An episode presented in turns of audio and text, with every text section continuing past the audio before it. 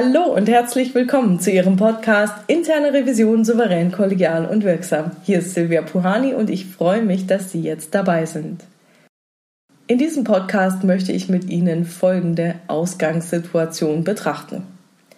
Ein international tätiges Industrieunternehmen ist so gut wie vollständig nach Lokationen, Ländern und Regionen aufgestellt. Es gibt nur einige wenige Bereiche, die in der Zentrale eine Querschnittsfunktion wahrnehmen. In der Vergangenheit hatte sich die Revisionsleitung wie folgt aufgestellt. Das Prüfungsuniversum enthielt alle Lokationen. Für jede Lokation wurden die in der Zentrale zur Verfügung stehenden Daten gesammelt und für die Prüfungsplanung ausgewertet. Man ist davon überzeugt, einen risikoorientierten Prüfungsansatz umzusetzen. Schließlich wählt man ja auch aus den zur Verfügung stehenden Daten die auffälligsten Lokationen aus. Von den, sagen wir mal, 300 Lokationen kann die interne Revision mit ihren Revisorinnen und Revisoren 30 Lokationen prüfen. Das ist eine Abdeckung von ca. 10 Prozent. Da jede Lokation unterschiedlichen lokalen Anforderungen entsprechen muss, gibt es von der Zentrale nur wenige prinzipienorientierte Vorgaben, die entsprechend der lokalen Anforderungen umgesetzt werden. Die interne Revision trifft Feststellungen ausschließlich in Bezug auf die jeweilige Lokation und berichtet entsprechend. Um über alle Lokationen hinweg zu vergleichbaren Prüfungsergebnissen zu kommen, wird ein standardisiertes Prüfungskonzept genutzt. So weit, so gut. Wo liegen die Herausforderungen? Die interne Revision kann eben nur in Bezug auf die einzelnen geprüften Lokationen Aussagen zum IKS treffen. Sie kann keine Aussage zur Funktionsfähigkeit des IKS oder des Risikomanagements oder was auch immer über das gesamte Unternehmen hinweg treffen.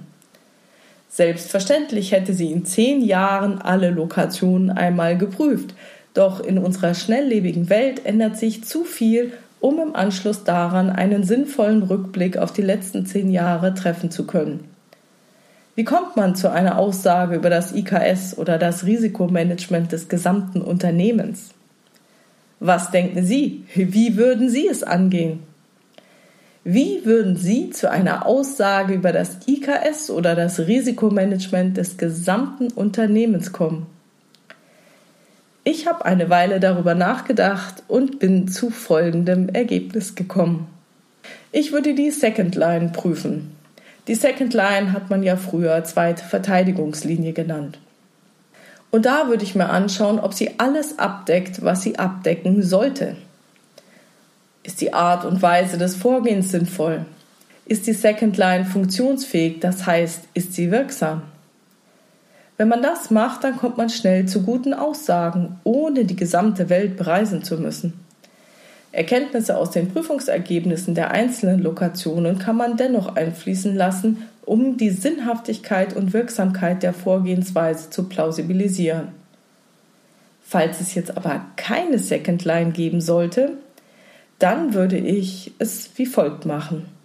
Ich würde die Aufgaben, die eine Second Line innehaben sollte, als Querschnittsthema weltweit prüfen. Dazu würde ich auf die für eine Region zuständigen Manager zugehen und diese befragen, wie sie die Funktionsfähigkeit eines dieser Themen sicherstellen. Ein solches Thema könnte also ein wirksames IKS oder Risikomanagement sein oder sonst irgendwas.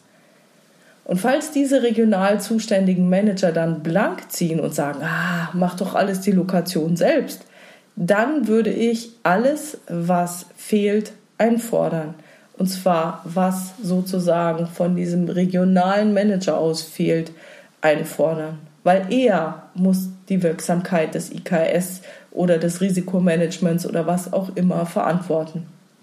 Und selbst wenn die einzelnen Manager sich für diese Themen nicht für zuständig erklären sollten, kann so eine Vorgehensweise bewirken, dass sich die für die Region zuständigen Manager zusammentun und argumentieren, aus welchen Gründen sie nicht in der Lage seien, das Geforderte zu leisten.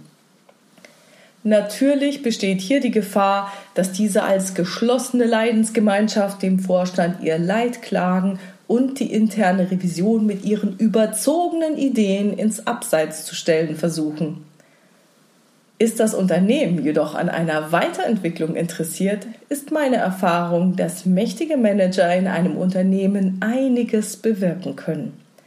Dazu eine kleine Anekdote, die das veranschaulichen soll. In einer Managementrunde mit dem Vorstand war es üblich, dass einer der Teilnehmer die Protokolle schrieb. Nachdem es einen Wechsel auf dieser protokollschreibenden Position gab, verkündete der Neue, man solle sich abwechseln, er hätte so viel zu tun. Man entschied, alphabetisch vorzugehen. Zufällig traf es bei den ersten beiden Malen Personen, die nicht im Vertrieb arbeiteten. Die Protokolle wurden erstellt. Als der erste Vertriebler ein Protokoll schreiben sollte, war das Murren deutlich vernehmbar. Nach dem ja, ungefähr zweiten, dritten Vertriebler erschien wie aus dem Nichts eine neue Teilnehmerin an der Runde. Es war eine Vorstandsassistenz, die von nun an die Aufgabe hatte, die Protokolle zu erstellen.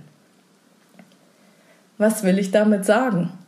Manchmal geht es gar nicht darum, die von der internen Revision maximal gewünschte Lösung zu vereinbaren. Manchmal genügt bereits ein erster Schritt, und wenn dieser Schritt in eine Richtung geht, dass der eigene Schmerz des Revisionspartners zum Beispiel im Sinne einer unlösbaren Aufgabe zu groß ist, dann ist dieser Revisionspartner hochmotiviert, etwas an der Situation zu verändern. Das kann wie in der Anekdote der Wunsch nach einer zentralen Protokollantin sein, es kann aber auch der Wunsch nach einem weltweit zuständigen Risikomanager sein. Und wer weiß, vielleicht hat das Unternehmen bisher keinen weltweiten Risikomanager, weil die für die Region zuständigen Manager sich in der Vergangenheit dagegen ausgesprochen hatten, vielleicht auch, weil sie sich nicht in die Karten schauen lassen wollten. Aber wenn man jetzt die Verantwortung dafür trägt, naja, in solchen Fällen kann es durchaus sein, dass diese für eine Region zuständigen Manager ihre Meinung ändern bevor sie sich selbst auch noch um das Risikomanagement in der Revision kümmern, wollen sie sich vielleicht doch lieber in die Karten schauen lassen. Mein Fazit ist, ja, es mag ein steiniger Weg sein, eine Second Line etabliert zu bekommen. Aber es ist nicht aussichtslos. Geben Sie nicht auf. Bleiben Sie kreativ und nähern Sie sich Schritt für Schritt solchen Prüfungen. Erfahrungsgemäß können solche themenbasierten Prüfungen viel mehr bewirken und demzufolge für das Unternehmen einen höheren Mehrwert stiften. Es ist nicht einfach, aber möglich. Und das war's schon wieder für heute. Ich freue mich über Ihre Ideen, Gedanken und Kommentare auf meiner Webpage oder in der LinkedIn-Gruppe Interne Revision souverän, kollegial und wirksam unter dem Post zu dem Podcast. Vielen Dank dafür. Tragen Sie sich gerne für meinen Newsletter ein auf www.puhani.com. Ja, und wenn Sie eine Frage haben oder mir sonst was mitteilen wollen, schreiben Sie mir gerne eine Mail an info@puhani.com oder nutzen das Kontaktformular auf meiner Webpage www.puhani.com. Wenn Sie Ihre Absende-E-Mail-Adresse nicht angeben, bleibt die ganze Sache anonym, dann kann ich Ihnen nicht antworten. Mit Absender kriegen Sie bestimmt auch eine Antwort. Wenn Ihnen der Podcast gefällt, erzählen Sie Ihren Revisionskollegen davon oder den Revisoren, mit denen Sie sich in irgendwelchen Erfahrungsaustauschrunden oder Arbeitsgruppen austauschen. Herzlichen Dank dafür. Also bleiben Sie dran und hören Sie gerne wieder rein in Ihren Podcast Interne Revision souverän, kollegial und wirksam. Mein Name ist Silvia Puhani und ich wünsche Ihnen erfolgreiche Prüfungsprozesse.